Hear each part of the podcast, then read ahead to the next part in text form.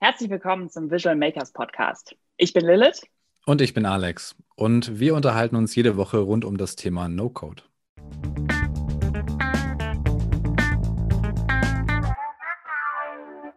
Wir freuen uns heute darauf, mit Christian Häfner sprechen zu können. Christian ist Unternehmer, Seriengründer und aus meiner Sicht eine bekannte Größe in der Unternehmerszene. Herzlich willkommen, Christian, und danke, dass du dir die Zeit nimmst. Sehr gerne. Vielen Dank für die Einladung.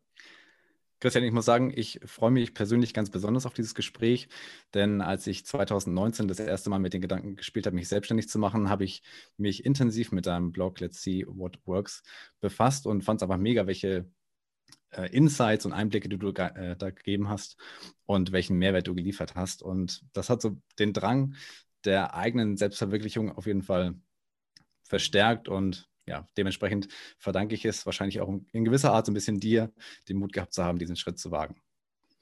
Cool, das freut mich. Äh, das äh, ist genau das Ziel der Sache gewesen, irgendwie Leuten eine Inspiration an die Hand zu geben, zu motivieren. Und äh, cool, dass es jetzt einen Schritt weitergegangen ist. Ja, sehr geil. Cool, dann würde ich sagen, lasse ich dir einfach mal einen Moment Zeit, dich selbst vorzustellen. Gerne. Also, Christian, du hast ja schon gesagt, ich bin ähm, Gründer schon seit über zehn Jahren, Online-Gründer und ähm, habe halt bisher alle möglichen Online-Geschäftsmodelle in Form von Unternehmen umgesetzt. Äh, Fastbill war so ganz am Anfang, beziehungsweise habe ich das bis 2018 operativ auch gemacht ähm, als CMO, Software as a Service Modell. Ähm, ich habe dann seitdem ähm, mehr Fokus auf mein E-Commerce-Business, Happy Coffee gelegt. Da geht es um physische Produkte, um Kaffee, den wir verschicken und verkaufen. Ähm, ich habe parallel äh, auch mal mich als, als Blogger versucht, äh, Reisebloggerwelt, mit mehr davon machen wir da was. Und äh, ich habe halt diese Community Let's See What Works, in der ich all das oder die ganzen Erkenntnisse aus diesen ganzen Online-Projekten und verschiedensten Geschäftsmodellen, ähm, die habe ich da immer so ein bisschen mit aufgeschrieben über die Jahre, um halt äh, meine Erfahrungen einfach zu teilen, weil ich immer das Gefühl hatte, man lernt doch am besten in der Praxis und am besten auch von anderen. Und ich wollte immer selbst so ein so ein Vorbild sein, um halt äh, Sachen zu teilen, damit andere mit mir auch eben ihre Erfahrungen teilen. Ja, das war so die Grundidee. Und das hat man ganz früher immer bei Mittagessen gemacht, einfach mit Leuten one-on-one -on -one gesprochen. Und äh, bei Let's See What Works war halt die Idee, das so ein Stück weit online mitzunehmen und in Form einer Community halt zu betreiben, dass man der, dass der Zugang schneller ist und äh, das Wissen einfach durch mehr Leute geteilt wird. Und äh, ja, das hat sich, glaube ich, seit 2014 mittlerweile so entwickelt und ist eine ganz gute, ganz gute Community geworden mittlerweile mit viel Wissen drin. Auf jeden Fall. Wie, wie ist das denn passiert äh, überhaupt? Wie ist das gekommen, dass du Unternehmer geworden bist? Du bist ja schon ganz schön, ganz schön lange Unternehmer, hast viele Sachen schon gemacht. Und ähm, wie kam das? Wann kam das? Also ich bin, ich habe mit 18, glaube ich, angefangen, äh, das erste Mal bei, bei eBay irgendwie damals noch äh, welche Sachen zu verkaufen oder Handys umzubauen. Ähm, aber das war immer so ein, ja, da wollte ich, glaube ich, einfach nur mal gucken, was halt, was halt wirklich geht. Ähm, so richtig Unternehmer geworden bin ich eigentlich erst, da hatte ich schon drei Jahre fast ähm, einen richtigen Job ähm, nach dem Studium. Mein erster und letzter richtiger Job bei Otto damals. Ähm, das war auch ganz cool, allerdings hatte ich mich nicht so richtig einfügen wollen in dieses feste Muster, was man dann dort halt durchleben muss. Also eine Karriere im Sinne von, entweder wirst du fachlich Expert, Experte oder du wirst halt eine Führungskraft oder so. Und ähm, da ist halt ziemlich viel drumherum, so ziemlich viel Politik, ziemlich viel, ähm, ne, man muss halt schauen, dass man sich als Teil eines, eines Ganzen sieht. Und ähm, ich wollte halt lieber immer machen, selber irgendwie Dinge in die Hand nehmen. Und je kleiner, desto besser. Und da ist natürlich Gründer sein die beste Voraussetzung, das zu machen, weil da hast du gar keine andere Chance, als alles selber zu machen. Und äh, sicherlich häufig chaotisch, aber ja, ich weiß auch nicht. Ich hatte damals die Chance mit René, den ich ja dann kennengelernt habe, René Maudrich, um ähm, dann haben wir Fastbild zusammen gemacht und irgendwie ist dann eins zum anderen gekommen. Das hat dann gut funktioniert und irgendwie ja, fand ich diese Online-Welt halt faszinierend. Man kann ja wirklich super viel machen und äh, jetzt sind mittlerweile mehrere Unternehmen daraus erwachsen und äh, ziemlich, ziemlich erfolgreich auch. Also das ähm, ja, hat dann Spaß gemacht und das mache ich jetzt irgendwie bis heute in verschiedensten Formen. Kaffee ist was anderes als Software, aber äh, alles spannend. Ja, absolut. Super spannende Themen. Und ähm, ich glaube, wir können mit dir über so vieles sprechen und könnten da wahrscheinlich Tage mit ausfüllen. Deswegen wollen wir uns heute so ein bisschen auf das Thema Community und deine Let's See What Works Community als auch No-Code beschränken, denn du nutzt ja auch viele Tools ähm, und hast auch viele Tools getestet, mit denen sich digitale Anwendungen und Produkte äh, erstellen lassen. Das und ähm, genau, deswegen jetzt vielleicht eingangs mal so die Frage, was ist überhaupt Community und was ist Community für dich? Also Community ist für mich, ähm, sind Menschen, die, die, eine gewisse, äh, die ein gewisses Interesse teilen. Ja? Es gibt immer so einen gemeinsamen Nenner, so einen Themennenner. Und alle haben irgendwie ähm, so mehr oder weniger dieselben Probleme, Fragen, Herausforderungen und Lösungen. Und ähm, sobald man sich gegenseitig irgendwie hilft und unterstützt ähm, in Form von Wissen teilen, ähm, ist das schon eine Community für mich. Das heißt, einer weiß was und andere haben diese Frage und dann teilt man die und hat innerhalb der Community sich geholfen. Und ähm, das passiert nicht immer nur one-on-one, -on -one, sondern one-to viele. Und ähm, genauso kann man aber auch das zurückbekommen. Ne? Fragen, die andere haben und Probleme oder Problemlösungen, die sie, die sie äh, haben, die kann man selber mit abgreifen, ohne dass man vielleicht aktiv danach gesucht hat. Und man lernt einfach permanent was Neues. Das ist total cool. Ja, auf jeden Fall. Ähm, wie ist denn aus Let's See What Works eine Community geworden? Also hast du gestartet, einfach zu schreiben erstmal oder wie, wann hast du es Community genannt? Also ich habe ähm, von vornherein nicht zwingend eine Community haben wollen, im Sinne von, dass da jetzt eine Gruppe ist, wo sich Menschen aktiv ähm, beteiligen. Ähm, es ist halt, also was ich wollte, ist Wissen teilen, dass ich mein Wissen teile. Ich wollte selber sozusagen ähm, den Schritt zuerst gehen, damit andere folgen. Ähm, das war so ein Stück weit die Strategie. Und ähm, ich habe schon immer gerne mein Wissen geteilt, meine Erfahrungen.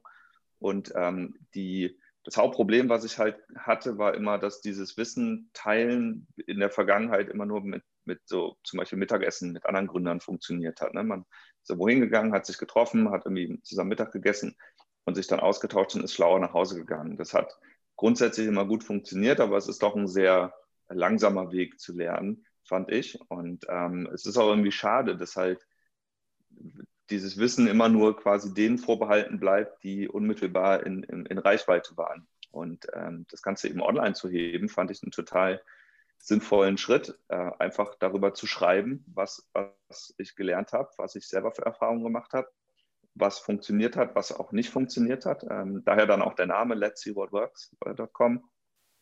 Und äh, ja, daraus ist dann halt, das kam gut an, dass ich da eben mein Wissen geteilt habe. Viele haben dann auch mitmachen wollen, haben dann in Form von Gastbeiträgen zum Beispiel eigenes Wissen geteilt. Und äh, dann irgendwie später kam halt diese Facebook-Gruppe noch dazu, was ich heute so ein Stück weit mehr als Community bezeichne, weil da sind halt alle, da kann man dann eine Frage platzieren und bekommt halt sofort eine Antwort. Und das ähm, ist so eine Mischung aus vielem. Ne? Einmal so eine Wissensdatenbank in Anführungsstrichen jetzt in einem Blog und einmal äh, dieser Direktzugriff äh, in Form von einer Facebook-Gruppe. Äh, das hat sich ganz gut so etabliert mittlerweile und ähm, ja, fun funktioniert eigentlich sehr gut. Also bis heute. Das ist sehr, sehr aktiv, die, die Gruppe, die das nutzt. Und äh, wann immer da eine Frage kommt, äh, kriegt man eine schnelle Antwort. Und viele finden mich natürlich oder finden die Inhalte auch über Google natürlich. Ähm, genau, und das, das macht es, glaube ich, ganz, ganz gut aus so. Jetzt ja. beschäftigst du dich ja ähm, viel mit, mit Tools und Plattformen. Hm, welche, welche Plattform hast du damals für den, den Blog verwendet oder auch heute und aus welchen Gründen hast du dich dafür entschieden? Also rein technisch ist das Ganze angefangen als, äh, ich glaube, es war ein WordPress-Blog damals, äh, ganz klassisch. Ne? Ich wollte einfach mal einen Blog starten, um Inhalte zu veröffentlichen. Dann habe ich ähm, irgendwann, also ich hatte so viele Sachen mal ausprobiert. Ne? Ich hatte auch mal so ein, so ein Marktplatzmodell dann irgendwann ausprobiert, habe da mal mit ShareTribe rumexperimentiert, aber es ist am Ende immer wieder ein Blog geworden und ich bin jetzt seit einigen Jahren auf äh, Chimpify unterwegs, was ähm, super ist weil es halt eine geschlossene, ein geschlossenes System ist, was super performant ist und äh, jeden Tag flexibler wird. Also da bin ich eigentlich sehr zufrieden mit, mit Shipify, ähm, weil ich eben jetzt auch keine Tools drumherum mehr brauche für zum Beispiel E-Mail-Marketing und andere Sachen, die man, wo man ja klassischerweise dann irgendwie mit Mailchimp oder sonst was anfängt. Ähm, genau, das habe ich jetzt alles in einem, zahle dafür einen fixen Betrag, habe ein performantes System und äh, bin, bin trotzdem flexibel genug, ähm, Genau, deswegen ist es bis heute die Lösung und die Community in, im Sinne von Gruppe, das ist eine Facebook-Gruppe, die ich da einfach nutze. Ähm, genau, das ist das aktuelle Setup. Ja. Ähm, Chimpify haben wir tatsächlich auch jetzt, äh, jetzt schon ein paar Mal gefeatured. Ähm, ich kannte die vorher noch nicht und äh, finde aber auch super spannend, was die, was die machen.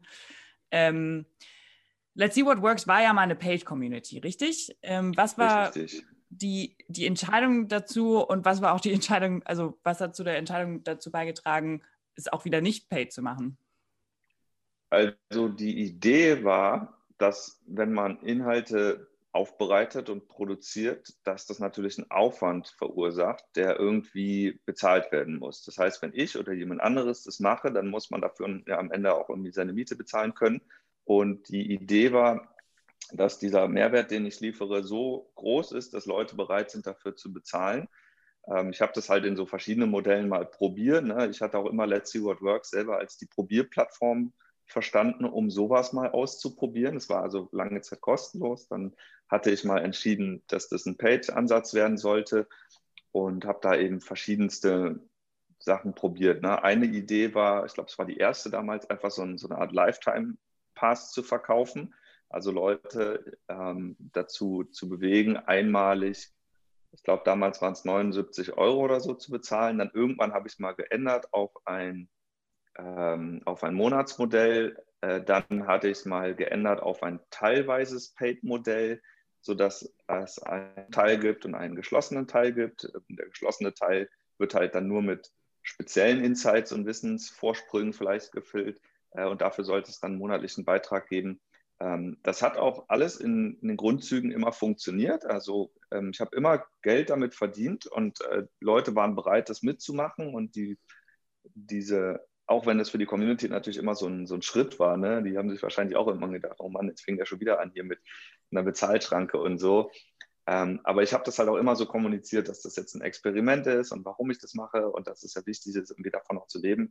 Der Grund, warum ich das am Ende dann alles wieder free gemacht habe, ist, äh, sind zwei. Erstens, ich hatte, ich hatte Let's What Works nicht als meinen Hauptjob verstanden, sondern ich hatte damals Fastbill, mittlerweile Happy Coffee ähm, so, das sind meine Projekte, wo ich meine, meine Energie reinlegen will und wo ich dann auch am Ende mein Geld mit verdiene. Ähm, und hatte Let's See What Works äh, immer so als, ne, das schwingt halt mit und ich teile da was. Und das ist so ein, ich will jetzt nicht nebenbei Projekt sagen, aber das ist halt so, das ist halt, das ist so ein bisschen wie Wikipedia. Das soll am Ende für alle halt offen sein und äh, soll, soll halt auch gefunden werden können und muss halt nach und nach aber eben gefüllt werden durch mich, durch die Community. Ähm, so, das war mein, ja, so, so ein bisschen die Erkenntnis daraus am Ende. Und das Zweite ist, ich habe durch diese Paid-Community natürlich auch viel Content hinter eine Bezahlschranke gelegt und damit aber auch hinter eine Schranke für Google. Das heißt, ähm, der organische Traffic ist am Ende, ähm, konnte nicht weiter ansteigen, weil halt die Sachen nicht gefunden werden konnten bei Google, weil sie einfach hinter einer Bezahlschranke waren. Also ganz rein praktischer Grund. Und äh, offener Content heißt natürlich, ähm, dass er gefunden werden kann und ist ist am Ende ja auch ein, äh, ein Akquisekanal, ähm, gar nicht so unrelevant jetzt in dem Bereich. Und das wäre natürlich schade, wenn man sich diesen Traffic abknapst, indem man halt einfach sagt, ich will lieber Geld damit verdienen.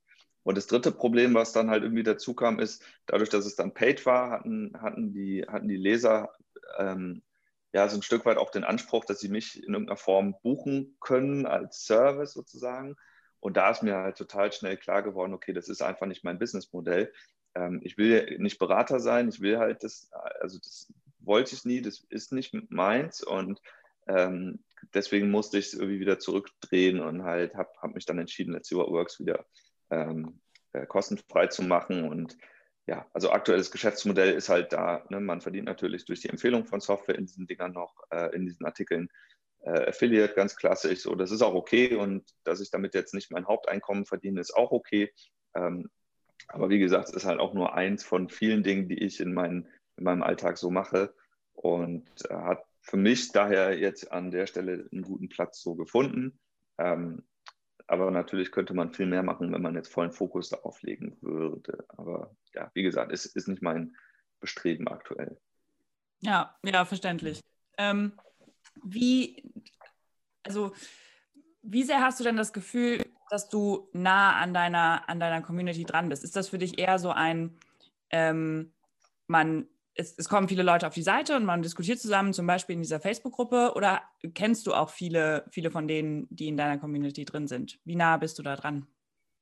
Also das ist, ich glaube, wie in jeder Gruppe ist es irgendwie, ist es, ist es so, dass man ähm, also es verteilt sich. Es gibt halt einen ganz kleinen Teil von Leuten, die, die sind sehr aktiv. Ne? Die sind aktiv bei Facebook, die sind aus, außerhalb von Facebook auch aktiv. Vielleicht hat man die auch schon mal persönlich getroffen oder in Corona-Zeiten dann einfach mal zusammen gezoomt oder geskypt oder sowas.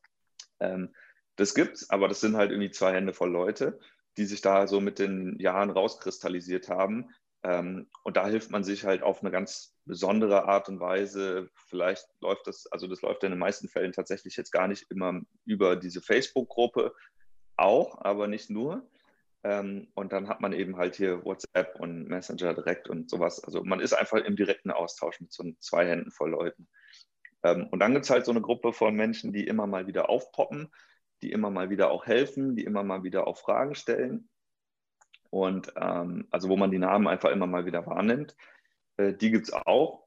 Dann gibt es noch einen kleinen Teil unten äh, am unteren Ende dieser Community, wo Leute mehr oder weniger einmalig eine Reaktion zeigen, wo sie sagen, hey, cooler Content, vielen Dank. Das kann ein Kommentar sein im Blog, das kann aber auch einfach mal eine E-Mail sein, sowas gibt es auch.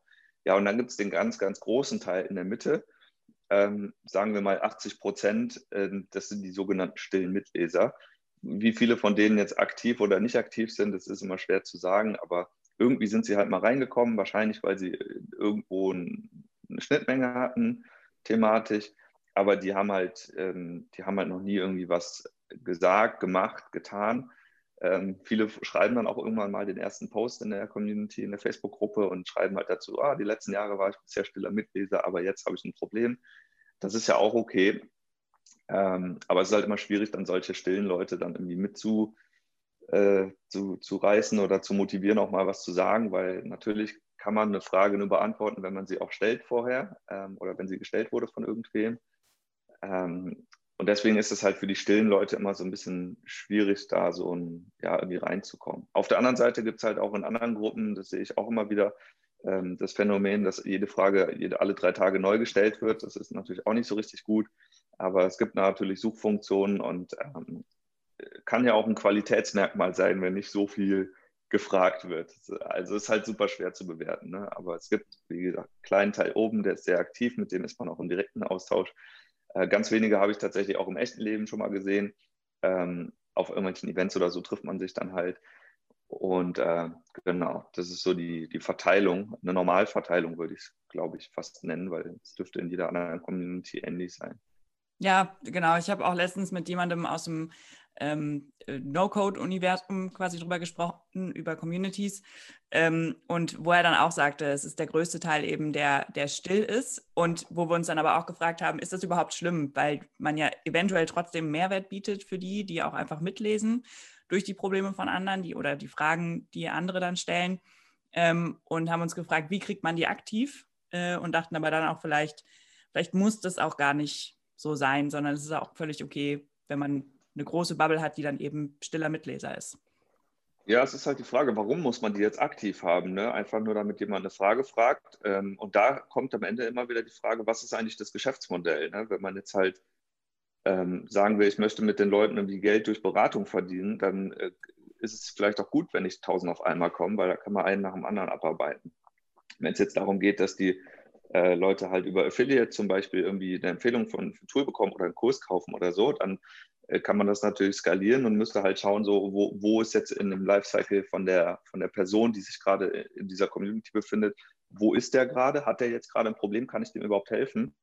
Und ganz, ganz häufig ist es so, ähm, nicht nur jetzt in dem Thema, sondern mit, so allen Themen, der Bedarf entwickelt sich halt erst mit der Zeit und man braucht halt sehr viele Touchpoints, ähm, mit, so einem, mit so einem Nutzer, äh, Schrägstrich Kunden dann irgendwann, ähm, bevor der überhaupt dann auch bereit ist, den nächsten Schritt zu gehen. Also dieses stille Mitlesen ist halt so eine Art Trust-Anreicherung. Ne? Mit jedem Tag, jedem Monat, den er in dieser Gruppe als stiller Mitleser ist, nimmt er das ja unbewusst wahr, dass da eine Möglichkeit für mehr ist. Und irgendwann hat er vielleicht sein Problem und äh, wird dann aktiv und ist dann auch vielleicht bereit, in irgendeiner Form Geld zu bezahlen und zum zahlenden Kunden zu werden. und das ist mit allem so. Ne? Das ist beim Kaffee so. Wir machen, wir sagen Leute, wir, Leuten, wir haben Kaffee zu verkaufen bei Happy Coffee und die haben halt lange keinen Bedarf und irgendwann haben sie halt Bedarf und da kommen sie zu uns und sagen, okay, jetzt kaufe ich den. Aber das wäre nicht passiert, wenn diese ganzen langen Schritte vorher vielleicht nicht gegangen worden wären. Ja, und das kann man jetzt irgendwie Branding nennen, das kann man äh, Trust-Anreicherung nennen. Also all das ist halt Teil des, des späteren äh, Mitmachens. Und aber genauso müsste man vielleicht dann auch irgendwann fairerweise sagen, wir räumen die Community auf, wir nehmen nur noch Leute rein, die auch in irgendeiner Form so eine Mindestaktivität zeigen und nehmen alle, die halt so vielleicht sogar stören, dann irgendwann wieder raus. Also da bin ich auch recht rigoros ähm, bei Let's What Works. Alle, die irgendwie mir dumm kommen oder irgendwie Thema verfehlen oder, oder Werbung machen in irgendeiner Form, die halt da einfach nicht reinpasst, die werden sofort und ohne, ohne Anmerkungen und Vorwarnung werden die mittlerweile alle rausgekappt, sodass halt die Qualität an sich ähm, vorhanden bleibt. Und, äh, und das funktioniert auch ganz gut. Da ist die Gruppe halt relativ klein noch, ein paar tausend Leute nur drin. Ähm, aber dafür gibt es halt auch keine oder wenig Spammer oder sowas. Ne? Und alle haben das Gefühl, wenn sie was melden, dann nimmt der Admin, also ich nehme es dann auch ernst und äh, dann wird auch schnell reagiert. Und ähm, ich lasse auch nicht mehr alle Leute zu, sondern halt nur noch in die bestimmte Menschen, die halt Fragen beantworten oder die jetzt keine Seitenprofile haben. Ich, weil ich halt immer sage, hey, wir sind alles Menschen, wir sind jetzt keine Brands, die hier miteinander kommunizieren. Wir, wir machen das auf einer persönlichen Augenhöhenebene. Und äh, genau, was ich halt als Rahmenbedingung gebe, was die Leute daraus machen, ist am Ende jedem selbst überlassen. Rahmenbedingungen heißt halt in dem Fall, ähm, dass ich nur bestimmte Leute mit bestimmten Profilen zum Beispiel zulasse, keine Seiten zulasse, ähm, also keine Seitenprofile, sondern halt nur Menschen, die auch vielleicht diese Fragen beantwortet haben, einfach damit ich besser einordnen kann, wer ist das, was haben die für Probleme, was haben die für Herausforderungen. Und dann kann man auch gleich sehen, passen die grundsätzlich rein oder nicht. Und ähm, auf der anderen Seite mache ich es genauso rigoros, wenn jemand einfach nicht reinpasst, weil er die Regeln missachtet hat oder einfach nur da ist, um Werbung zu schalten und ähm, äh, ja, eine, eine, eine 1 zu N-Kommunikation macht und keine Frage stellt, dann ist es halt auch ein Grund, den einfach rauszuschmeißen. Es gibt halt eine einzige Regel in der Community, die wirklich wichtig ist. Und die heißt halt, jeder Post muss eine, muss eine, eine Diskussion fördern können. Also es muss ein zweiseitiges Kommunikationsverhalten möglich sein. Wenn jemand jetzt einfach nur sagt, ich habe hier was gefunden, ich teile das nur mit, ja, das kann meistens ein eigener Blogpost sein oder eine Werbung für irgendwas oder einfach nur eine Mitteilung und andere sollen es dann aufnehmen. Das ist halt, das ist ein Grund, gelöscht zu werden bei uns. Also es muss immer eine zweiseitige Kommunikation möglich sein und ähm, der, der einfachste Weg dahin ist halt eine Frage zu stellen. Das kann auch in Kombination mit irgendeinem Thema sein, über das man jetzt geblockt hat und dann teilt man da den Blogpost zum Beispiel mit. Das ist alles total okay. Es kann auch ein Affiliate-Link sein, auch total okay. Aber es muss halt eine Diskussion möglich sein. Ähm, und das wird in der Regel durch eine Frage eröffnet. Und ähm, wer sich daran nicht hält, der fliegt ganz schnell wieder raus. Und dadurch schaffen wir es halt aber auch, so eine gute Kommunikationsbasis zu haben in der Community. Und ähm, so nach und nach lernen die Leute das oder haben es gelernt. Sehr cool.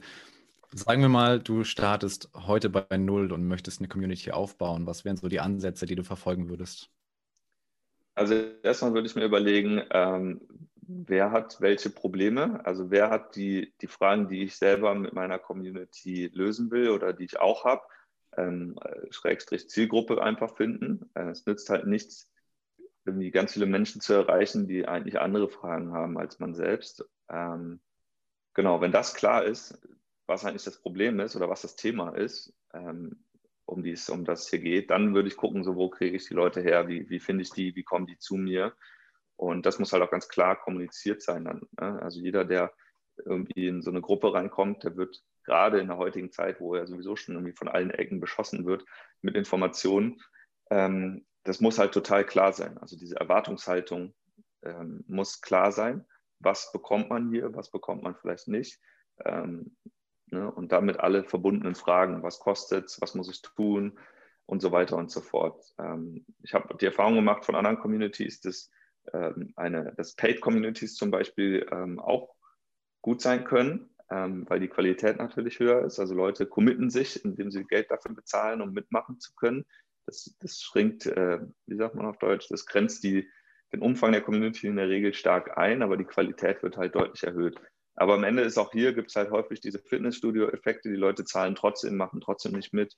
Ähm, also deswegen ist es halt in erster Linie für mich immer eine qualitative Frage. So, was bekommt man, was wird diskutiert, wie wird diskutiert? Und einfach nur diskutieren des Diskutierens wegen ist halt auch nicht die Lösung. Also es muss halt so, ein, so eine Balance gefunden werden zwischen, was, was ist gerade aktuell am Thema, was ist gerade wichtig am Thema, was ist vielleicht auch nicht aktuell.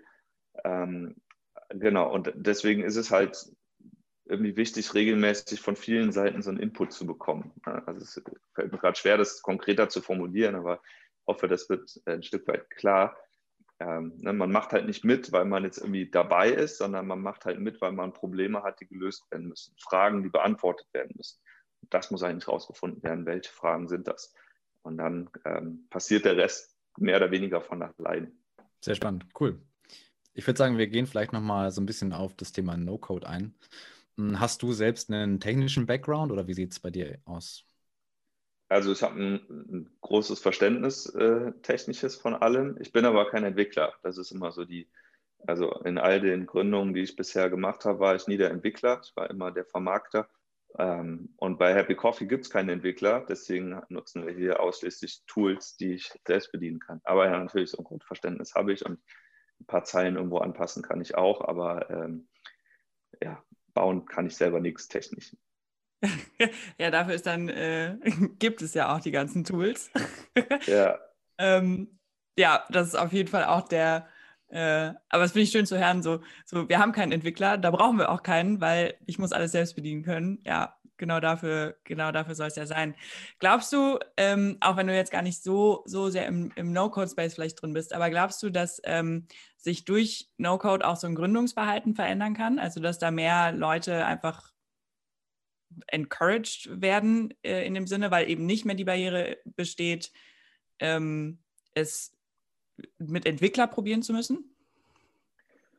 Also auf jeden Fall. Ähm, man kann, also das hat zwei große Vorteile, die ganze No-Code-Welt. Äh, erstens, man kann halt MVPs bauen, ohne dass man, dass man jetzt äh, selber äh, Hand anlegen muss. Ne? Früher hat man wirklich eine Software von null an irgendwie aufbauen müssen. Heute kann man zumindest ähm, bis zu einem gewissen Grad mit No-Code-Software Problemlösungen anbieten ähm, und kann zumindest mal validieren, ist, diese, ist dieses Problem tatsächlich eins, was ich da versuche zu adressieren.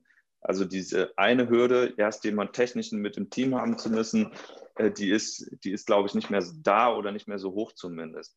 Ähm, damals war es immer so, also damals vor, weiß ich nicht, zehn Jahren oder so, wenn man da halt ein Startup, ein Online-Startup gründen wollte, dann musste man auf jeden Fall mit einem Entwickler in, in Gründungsteam rechnen und kalkulieren. Ähm, ich sage nicht, dass der nicht mehr erforderlich ist, ähm, zumindest aber nicht mehr in der aller, allerersten Phase. Ne, wenn man dann später halt festgestellt hat, okay, das Problem ist, äh, das ist offenbar ein echtes Problem und Leute sind für, für diese Lösung, die ich hier mir überlegt habe, bereit, auch Geld zu bezahlen, äh, dann kann man das halt äh, entsprechend größer machen und vielleicht auch den, den Minimum, das Minimum Viable Product, was man halt vielleicht mit einer No-Code-Lösung gebaut hat, irgendwann auch ersetzen, sollte es denn erforderlich sein. Ähm, aber manchmal gibt es halt auch mittlerweile tolle No-Code-Lösungen, die sind so gut, damit kann man auch irgendwie auf Millionensgrößen hochskalieren. Ne? Und ähm, jetzt gerade E-Commerce ist ein, zum Beispiel ein super Beispiel. Ob das jetzt ein Shopify ist oder ob das mittlerweile auch andere große Plattformen sind, am Ende verlässt man sich immer auf ein, auf ein funktionierendes Gerüst, was halt per No-Code verwendet werden kann und kann dann an einem gewissen Punkt sagen, okay, ich möchte es ein bisschen hier individualisieren, möchte da was anders machen ähm, und passt es dann mehr oder weniger noch an nach dem eigenen Bedarf. Aber ich kenne viele Unternehmen, die machen, die machen achtstellige Umsätze im Jahr, die aber hier Standardsoftware für 70 Euro im Monat verwenden dafür. Und das ist schon krass, ne, wenn man das sich mal so vor, vor Augen führt, was da mittlerweile geht. Und das ist halt in ganz, ganz vielen Bereichen so. Und, ähm, es gibt aber auch ein paar Bereiche, da gibt es halt wenig oder keine No-Code-Lösung. Ähm, da hat man natürlich als Entwickler noch eine Chance sozusagen mitzumachen. Ähm, aber No-Code heißt ja auch immer, dass man auf eine gewisse Standardlösung setzt und die geht halt nur so lange, bis der Standard dann irgendwann überschritten wurde und man halt doch eine sehr individuelle Lösung braucht. Aber ähm, ganz häufig muss man auch das Rad nicht neu erfinden und kann eben mit No-Code sehr, sehr weit kommen. was ich halt bisher immer gemacht habe in der Vergangenheit, ist halt versucht, irgendwie eine Lösung zu formulieren, ähm, ein Angebot. Also äh, das kann eine Software sein, das kann aber auch irgendwie einfach nur ein Angebot sein, zum Beispiel Kaffee, ja, ganz einfaches Angebot. Ähm, und dann würde ich das halt mir überlegen, wie, wie kann man es an wen an wen bringen. Also ganz häufig ist es da halt gar, gar nicht die technische Frage, wie bilde ich das jetzt ab, sondern ja, auch da, ich hatte mal irgendwie mit WooCommerce, davor mit XT-Commerce, dann irgendwie mit irgendwelchen anderen Shop-Software-Dingern angefangen und irgendwann bin ich jetzt bei Shopify gelandet, weil es einfach meiner Sicht das coolste Shop-System gerade ist. Ähm, äh, aber die, die Kunst ist halt nicht, einen Shop aufzubauen heutzutage, sondern die Kunst ist halt, und das ist halt alles, was vor und nach dem technischen Teil passiert. Ne? Also was ist mein Produkt, was ich dann quasi technisch anbieten will und an wen verkaufe ich das? Und wenn das alles zusammenpasst, äh, dann, dann hat man am Ende einen, einen funktionierenden Funnel gebaut und äh, muss halt oder eine funktionierende Wertschöpfungskette gebaut. Ähm, und, und, der technische Teil ist halt immer nur noch ein Teil da drin. Und das vergessen, glaube ich, ganz viele. Ne? Die sagen halt, ich baue jetzt einen Shop und dann wundern sie sich, dass da keiner reinkommt und Sachen kauft. Deswegen es gehört alles zusammen. Und ähm, darauf muss man sehr früh Fokus legen. Das würde ich vielleicht tatsächlich anders machen. Ne? Heute mich mehr eher mit der Zielgruppe beschäftigen und gucken, so was wollen die eigentlich und dann so rückwärts ingenieren, das macht man so schön. Ähm, und gucken so, okay, wie kann ich das eigentlich lösen, das Problem, was die haben. Aber erst muss das Problem bekannt sein. Und ähm, genau, das habe ich jetzt mit den Jahren gelernt, dass das eigentlich wichtiger ist, als vorne zu gucken, welches Shop-System ist jetzt das schönste oder welche Software ist gerade die beste, sondern wirklich gucken, wo, was passt wozu. Ja, finde ich total spannend, weil eben klang das auch so ein bisschen so, als du mit Fastbill quasi angefangen hast, dass das in deinem ersten Job und einzigen Job, so richtigen Job meine ich, ähm, ja. großen Anführungsstrichen, ähm, dass du das, also es klang zumindest eben so, dass du das Bedürfnis hattest zu gründen und was und selbstständig zu sein und dann erst geguckt hast, was, mache ich denn überhaupt für ein Produkt? Ja, das, das stimmt. Also ich hatte gegründet, ich hatte gekündigt damals äh, meinen Job und habe mir dann erst überlegt, so, okay, wo, wovon kann ich eigentlich überleben die nächsten Monate? Wie verdiene ich hier Geld und sowas? Und habe mich dann halt mit so Sachen wie Gründungszuschuss erst beschäftigt. Das war dann am Ende alles nochmal gut gegangen, würde ich sagen. Aber ich hatte halt einfach das Bedürfnis, irgendwie selbst entscheiden zu können, was ich mache, wann ich arbeite, wie, mit wem, woran und so weiter. Das war halt so mein, mein tiefstes Bedürfnis, selbst entscheiden zu können und nicht einfach nur irgendwelche Aufgaben zu machen, weil man die halt so macht, weil irgendein Chef gesagt hat, macht das halt so. Es muss nicht heißen, dass das alles schlecht war, aber es war halt, hat mich persönlich einfach nicht erfüllt. Und ähm, deswegen habe ich dann gekündigt und entschieden, Gründer zu werden. Und ich war ja da irgendwie Mitte 20 und hatte dann halt das Gefühl, gut, wenn ich jetzt, wann dann? Ich habe ich hab noch eine relativ tiefe Fallhöhe, äh, flache Fallhöhe. Wenn es nicht gut geht, dann mache ich halt irgendeinen anderen Job wieder ähm, genau, also das war die, diese Grundnaivität, mit der ich dann rangegangen bin als Gründer und am Ende ist es ja gut aufgegangen, der Plan. Ähm, genau, aber bei Fastbill war es dann halt so, wir hatten, wir hatten halt, es gab kein No-Code damals, ne? es gab nicht mal Online-Rechnungssoftware, da, damals haben Leute halt noch mit Word und Excel ihre Rechnung gestellt und ähm, dann haben wir halt angefangen, Software dafür zu bauen und da es das noch nicht, noch nicht gab, mussten wir es halt irgendwie entwickeln und äh, deswegen hat das halt ganz gut funktioniert. Heute sind wir jetzt irgendwie 10, 12 Jahre weiter. Da sieht die Welt schon wieder ganz anders aus. Deswegen würde das, was wir heute machen, also wenn ich exakt das, was wir damals bei Fastway gemacht haben, heute nochmal so machen würde, dann würde das wahrscheinlich gar nicht funktionieren. Man muss halt dann auch hier wieder mit der Zeit gehen und gucken, was gibt's, was, was brauchen die Leute, wo sind die Probleme, wie kann man sie lösen. Und immer halt, die Benchmark ist immer das, was gerade jetzt eine Alternative da ist und nicht das, was vor zehn Jahren vielleicht mal eine Lücke war im Markt. Weil sonst äh, wenn wir alles gewusst hätten, wie es läuft, dann hätten wir alle unsere Bitcoins damals nicht verkauft. Ne? Ja. Absolut, stimme ich zu, ja. ja, vielleicht ähm, auch ein spannendes Thema gerade ähm, für dich im E-Commerce-Bereich. Ähm, wie wie sieht es bei dir aktuell in der, in der, Situation aus? Was hat sich so bei dir im E-Commerce-Bereich letzten, im letzten Jahr getan, wo, wo sich die ganze Welt irgendwie veränderte? Genau, also es gibt ähm, eine positive Entwicklung für uns jetzt durch Corona. Ähm, die Leute sind mehr zu Hause, trinken mehr Kaffee, kaufen mehr Kaffee, bestellen mehr Kaffee, das ist gut. Ähm, und ich glaube, so geht es ganz vielen E-Commerce-Unternehmen, die einfach von dieser Situation profitiert haben. Ähm, auf der anderen Seite merke ich aber auch, dass es, dass es extrem voll geworden ist im Markt. Ne? Du Anbieter, durch Anbieter wie Shopify oder auch andere Shop-Plattformen ähm, beziehungsweise Softwareanbieter ist halt der Zugang zu so einem E-Commerce-Shop ähm, und damit auch der Zugang zu einem E-Commerce-Publikum ist halt extrem einfach geworden. Das heißt, äh, so gefühlt entstehen jede Woche irgendwie fünf neue Kaffee-Startups, habe ich das Gefühl. Und gerade mit so einem relativ einfachen Produkt wie Kaffee ist es halt extrem schwierig oder ex extrem herausfordernd geworden, ähm, sich zu differenzieren. Ne? Man kann jetzt technisch quasi keinen Unterschied mehr machen, weil alle dasselbe Shopsysteme annutzen. Ähm, man kann aber auch im Produkt nur relativ wenig Unterschied machen, ne? klar, durch Verpackung und so weiter kann man sich differenzieren, aber am Ende ist es Kaffee, den man verkauft und klar wird anders geröstet und so weiter und ist auch äh, besonders fair, aber auch selbst das ist mittlerweile keine, keine ähm, Unique Selling Proposition mehr, weil, weil das eben viele machen können. Ähm, also ist die Herausforderung jetzt eben ähm, ein neue. Ne? Wie kann ich mich mit einem relativ einfachen Standardprodukt in einem relativ vollen Markt trotzdem differenzieren und wie kann ich halt Wachstum hier erzeugen? Und dann geht es jetzt gar nicht mehr so sehr darum, wie, wie ist der vordere Teil der Wertschöpfungskette, sondern wie und wo und womit erreiche ich denn meine Kunden. Also es ist eigentlich eher so ein Marketing-Spiel geworden, wenn man es möchte. Ähm, und gar nicht mehr so sehr dieses, dieses, dieses Produktspiel und, äh, und auch nicht mehr die technische Frage, weil die ist halt gelöst. Äh, genau, das ist halt so ein bisschen die Verschiebung, die ich wahrgenommen habe. Ähm, das macht es jetzt nicht einfacher, ehrlich gesagt, aber das ist halt Teil dieser Entwicklung. Mhm. Ja, sehe ich auch so. Also ich habe mich irgendwann mal so ein bisschen mit dem Thema Dropshipping beschäftigt vor zwei Jahren oder irgendwie sowas und bin immer noch in, in den verschiedenen Facebook-Gruppen drin und merkte auch, dass das also viel, viel, jetzt gerade im letzten Jahr neue Player in den Markt kommen, es viele Shops gebaut werden zu allen möglichen Themen. Ich bin jetzt nicht so ein Bild, was Kaffee angeht, aber generell ist da ein massiver Aufschwung. Also unglaublich. Aber klar, ja, durch die ist, niedrige Einstiegshürde. Alle Märkte, ne? Ob das jetzt hier CBD ist, ob das Nahrungsergänzungsmittel sind, ob das, ähm, ob das jetzt Tee, Kaffee oder Fashion ist oder äh, Sachen hier für, für Fitnessleute.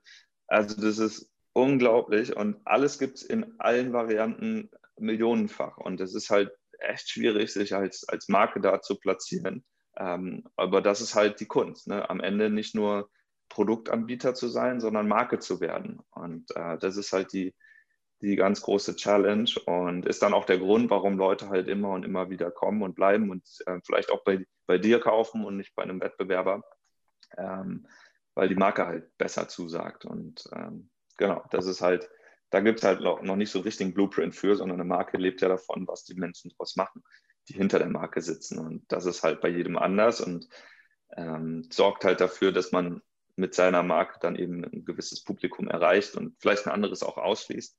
Aber das ist der einzige Weg, wie man heute noch eine echte Differenzierung, glaube ich, ähm, machen kann im Online-Markt. Ja, absolut. Stimme ich dir vollkommen zu. Ähm, wie sieht denn das, also gibt es irgendwas, was sich im nächsten Jahr äh, für dich verändern wird? Oder ähm, wie, wie, sieht dein nächstes Jahr aus? Also das hat ja gerade erst angefangen, das Jahr. Ähm, aber das nächste, also ich bin im Moment dabei, diese Möglichkeiten, die das Internet bietet für uns, ähm, einfach weiter auszureizen in verschiedensten Formen. Also ich versuche halt, mich auf das zu fokussieren, was funktioniert, äh, was ich gelernt habe, ne? so wieder dieser klassische Let's Your Works Ansatz. Mhm. Ähm, ich will halt sehen, dass wir aus dem, was wir machen, was funktioniert, das Maximale rausholen und das einfach immer und immer wieder machen und äh, alles versuchen zu skalieren bis zur völligen Erschöpfung, bevor wir dann anfangen, neue Wege zu überlegen. Ähm, und das kann man halt mittlerweile in so einem E-Commerce-Business mit Standardsoftware kann man das relativ cool machen. Also dadurch, dass ich mich jetzt nicht so sehr darum kümmern muss, dass ich, dass der Shop irgendwie läuft, kann ich mich halt darum kümmern, ähm, wo ich halt die Zielgruppe erreiche zum Beispiel. Und ähm, genau, also der Fokus ist halt so mein Ziel. Ähm, und dann einfach das, was wir schon gut machen, einfach nochmal so gut machen und einfach weitermachen und stabil ausbauen, sodass wir aus den, äh, aus den jetzigen Kunden, aus den jetzigen Bestellungen einfach ein, ein fünf- oder zehnfaches rausholen können. Einfach nur, indem wir das machen, was wir jetzt machen, aber noch intensiver machen. Gut, ich würde sagen, man sagt ja mal so ein bisschen, oder habe ich zumindest gehört, ein, ein äh, Podcast sollte nicht länger dauern als ein deutscher Inlandsflug. habe ich mal irgendwo aufgeschnappt. Was? Tolle um, ähm, Statistik, ja. Genau. Der Weg zur Arbeit, der sollte nicht länger sein als der Weg zur Arbeit. Aber wir fahren ja auch mit, ja gut, im Moment ist es halt schwierig, eher der, ja, genau, vom, vom Bett zum Schreibtisch und wieder zurück, ja. genau. Christian, so. das hat äh, sehr, sehr viel Spaß gemacht, äh, mit dir zu reden. Vielen, vielen Dank, dass du bei uns warst. Ähm, äh, hast du noch ein, ein Abschlusswort zu, äh, zu, zu Community, Let's See What Works, äh, Unternehmertum?